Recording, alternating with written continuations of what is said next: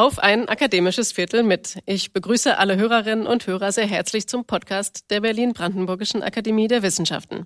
In unserem Podcast erleben Sie Mitarbeiterinnen und Mitarbeiter der Akademie im Gespräch. Sie erfahren, womit sich die Forschungsprojekte der Akademie beschäftigen und was die Menschen hinter diesen Projekten antreibt. Mein Name ist Ann-Christine Boley. Ich leite das Referat für Presse- und Öffentlichkeitsarbeit der Akademie und freue mich, heute Michael Marx zu treffen. Michael Marx ist Islamwissenschaftler und Arbeitsstellenleiter des Akademienvorhabens Corpus Coranicum. Was es mit dem Corpus Coranicum auf sich hat, wie man den Koran dokumentieren und kommentieren kann, darüber spreche ich jetzt mit Michael Marx. Herzlich willkommen in unserem Podcast. Ja, vielen Dank für die Einladung. Könnten Sie uns zu Beginn näher bringen, was es mit dem Corpus Coranicum auf sich hat? Was machen Sie da in dem Projekt genau? Corpus Coranicum ist ein lateinischer Name und bedeutet so viel wie das Korpus der für den Koran relevanten Texte. Das heißt, wir erforschen den Koran und wir tun das nach historischen Maßgaben und Regeln, historisch kritisch kann man auch sagen. Im Vorhaben beschäftigen wir uns mit einem historischen Zugang zur Geschichte des Textes, zur Umwelt des Textes. Der Koran entsteht im Anfang des siebten Jahrhunderts der Prophet Mohammed stirbt 632. Das heißt, uns interessiert die Umwelt. Und wir haben einen Kommentar im Vorhaben, der eine Hypothese bildet zur Chronologie der Texte, zur Bedeutung der Texte. Lassen Sie mich vielleicht noch ergänzen, dass wir hier im Haus eine der ersten Projekte waren, die rein digital arbeiten. Das heißt, sowohl von den Arbeitsinstrumenten her, das heißt, die Mitarbeiter, wir arbeiten alle mit Datenbanken, aber auch von der Publikation her. Wir sind streng genommen auch unser eigener Verlag. Ich würde gern einmal nochmal nachfragen. Es wundert ja, dass es einen lateinischen Titel gibt für ein Akademienvorhaben zum Koran. Wie kam es dazu? Naja, das wundert einen ja vielleicht weniger, wenn man sich die Namen der anderen Akademievorhaben hier im Haus anschaut oder anhört. Das Corpus Vitrearum Mediae hat auch Corpus im Titel. Latein ist immer noch äh, in Relikten und Überresten Wissenschaftssprache. Den Titel, den Namen des Projekts, das Angelika Neuwirth, Nikolai Sinai und ich selbst 2006 so angedacht und konzipiert haben. Diesen Namen hatte ich überlegt, weil ich mit dem lateinischen Namen eigentlich kennzeichnen wollte, dass wir einen europäischen Zugang vertreten oder einen Zugang, der aus der europäischen Wissenschaftstradition kommt. Man hätte überlegen können, ob man einen arabischen Titel verwendet das fanden wir damals problematisch, weil wir dadurch im Grunde uns so etwas äh, verkleidet hätten. Wir haben ja keine äh, Sprecherrolle als muslimische Einrichtung oder wir betreiben ja auch keine Forschung, die in irgendeiner Weise konfessionsgebunden ist. Und dieses Missverständnis hätte man vielleicht durch einen arabischen Titel ausgelöst. Mit dem lateinischen Namen Corpus Coranicum sind eigentlich Dinge klar gesagt. Wir betreiben Forschung, so wie das die Akademie vorhaben und die Akademien und die Wissenschaft in Europa seit vielen Jahrhunderten tut.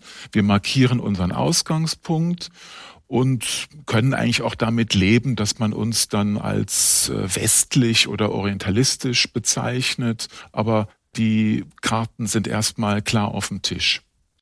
Ich würde gerne noch mal einen Schritt zurückgehen und Sie nach dem Thema digitale Edition fragen. Sie hatten das gerade gesagt. Sie arbeiten rein digital. Wie können wir uns das vorstellen? Was äh, erfahren oder bekommen wir als Nutzer Ihrer Seite?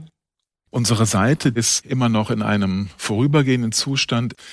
Wir hoffen, dass wir im Jahre 2022 die jetzt bestehende sogenannte blaue Publikationsseite verlassen und dann die finale grüne Publikationsseite anschauen können in den Browsern. Was sieht man auf unserer Seite? Auf unserer Seite gibt es einen Handschriftenkatalog, der einzigartig ist. Es ist der erste globale Koran-Handschriftenkatalog, auf dem gegenwärtig ungefähr 20.000 Bilder zugänglich sind, aber eben auch Metadaten zu vielen bisher nicht anzeigbaren Handschriften. Es gibt eine Katalogansicht der verschiedenen Lesarten der islamischen Tradition Das ist etwas sehr Spezielles, wahrscheinlich auch nicht sehr benutzerfreundlich, aber wir unternehmen den Versuch, die in den islamischen Quellen angegebenen Daten einfach mal so anzuzeigen, in historischer Sortierung nach Quellenwerken, Lebensdaten geordnet, wie sie erscheinen, in einer lateinischen Umschrift. Naja, und dann vielleicht, äh, was interessanter ist für den Hörerkreis, ist vielleicht eine Datenbank mit fast 650 Umwelttexten. Das sind Quellentexte, Hebräisch, Griechisch, Altsüdarabisch, Aramäisch, Latein, die zu Themen erscheinen und in Bezug zu Koranversen äh, stehen. Das heißt, wir möchten sozusagen mit diesem Schritt oder mit diesen Texten Quellentexte aus dem Nahen Osten, aber auch aus anderen benachbarten Literaturen in Bezug zu ganz konkreten Versen stellen, im Originaltext diese Texte zur Verfügung stellen, Übersetzung dazu, aber auch ganz kurz immer anzeigen, wie sich das jetzt mit dem Koran verhält. Diese ersten drei Bereiche sind Grundlagenforschungsbereiche, katalogartig, quellensammlungsmäßig. Und im vierten Bereich, Kommentar, gibt es eine Synthese, die eben den Versuch unternimmt, den Koran zu deuten. Dabei ist ganz entscheidend historisch gesehen, dass die Reihenfolge, die innere Chronologie der einzelnen Kapiteln berücksichtigt wird, denn in der üblichen Buchform, in der gedruckten Form des Korans erscheinen die 114 Kapitel des Korans nicht in der chronologischen Reihenfolge. Und das spielt natürlich eine ganz entscheidende Rolle, um im Grunde auch die Deutung und die Entwicklung der, der islamischen Lehre, der Lehre des Propheten äh, nachzuzeichnen und zu verstehen. Sie haben jetzt viel berichtet von den Quellen, die Sie haben. Wie kommen Sie an diese Texte ran? Wie muss man sich Ihre Arbeit da konkret vorstellen? Fahren Sie tatsächlich auch in Archive verschiedener Länder, um noch Dokumente ausfindig zu machen? Oder worauf greifen Sie zurück? Bei den Texten aus der Umwelt des Korans arbeiten wir in der Regel mit Quellen, die bereits erschienen sind. Wir haben in unserem Team Spezialisten für die einzelnen Bereiche zum syrischen, also zur christlich-orientalischen Literatur, zu den altarabischen Texten aus der Halbinsel, insbesondere Inschriften, aber auch andere, die im mit uns in Verbindung stehen und die für die Datenbank beitragen. Im Bereich der Lesarten sind das im Grunde auch gedruckte Werke und edierte Werke, die wir neu verzetteln. Im Schwerpunktbereich der Koranhandschriften ist es tatsächlich so, dass wir vor Ort erschließen oder versuchen zu erschließen. Das ist bei den Sammlungen in Europa und in Amerika nicht so kompliziert. Man kann Kontakt aufnehmen mit einer Sammlung, wie zum Beispiel in Gotha oder in Tübingen oder in Paris und eben Digitalisate bestellen, kann darum bitten, dass man sie auch online publizieren darf. Das ist natürlich in der Türkei oder auch im Iran sehr viel schwieriger.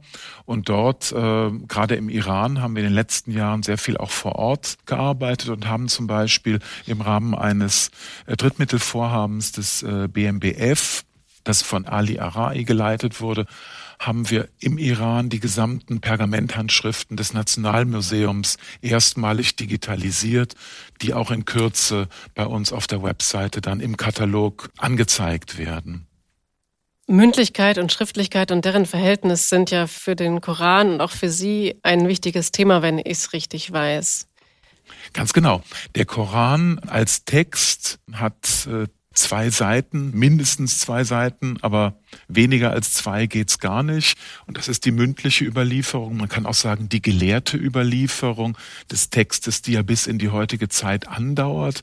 Jemand, der heute den Koran kunstvoll rezitiert, der liest ihn so, dass er sich nach seinem Lehrer richtet, der sich wiederum nach seinem Lehrer richtet und so geht man Generation für Generation zurück, bis man vielleicht nach 25 bis 35 Generationen beim Propheten selbst landet. Es mag sein, dass diese Genealogie der Rezitation vielleicht historisch sich kaum noch greifen lässt im siebten, achten Jahrhundert, aber so wird der Text gedacht und so wird er auch dargestellt, so wird er hörbar gemacht.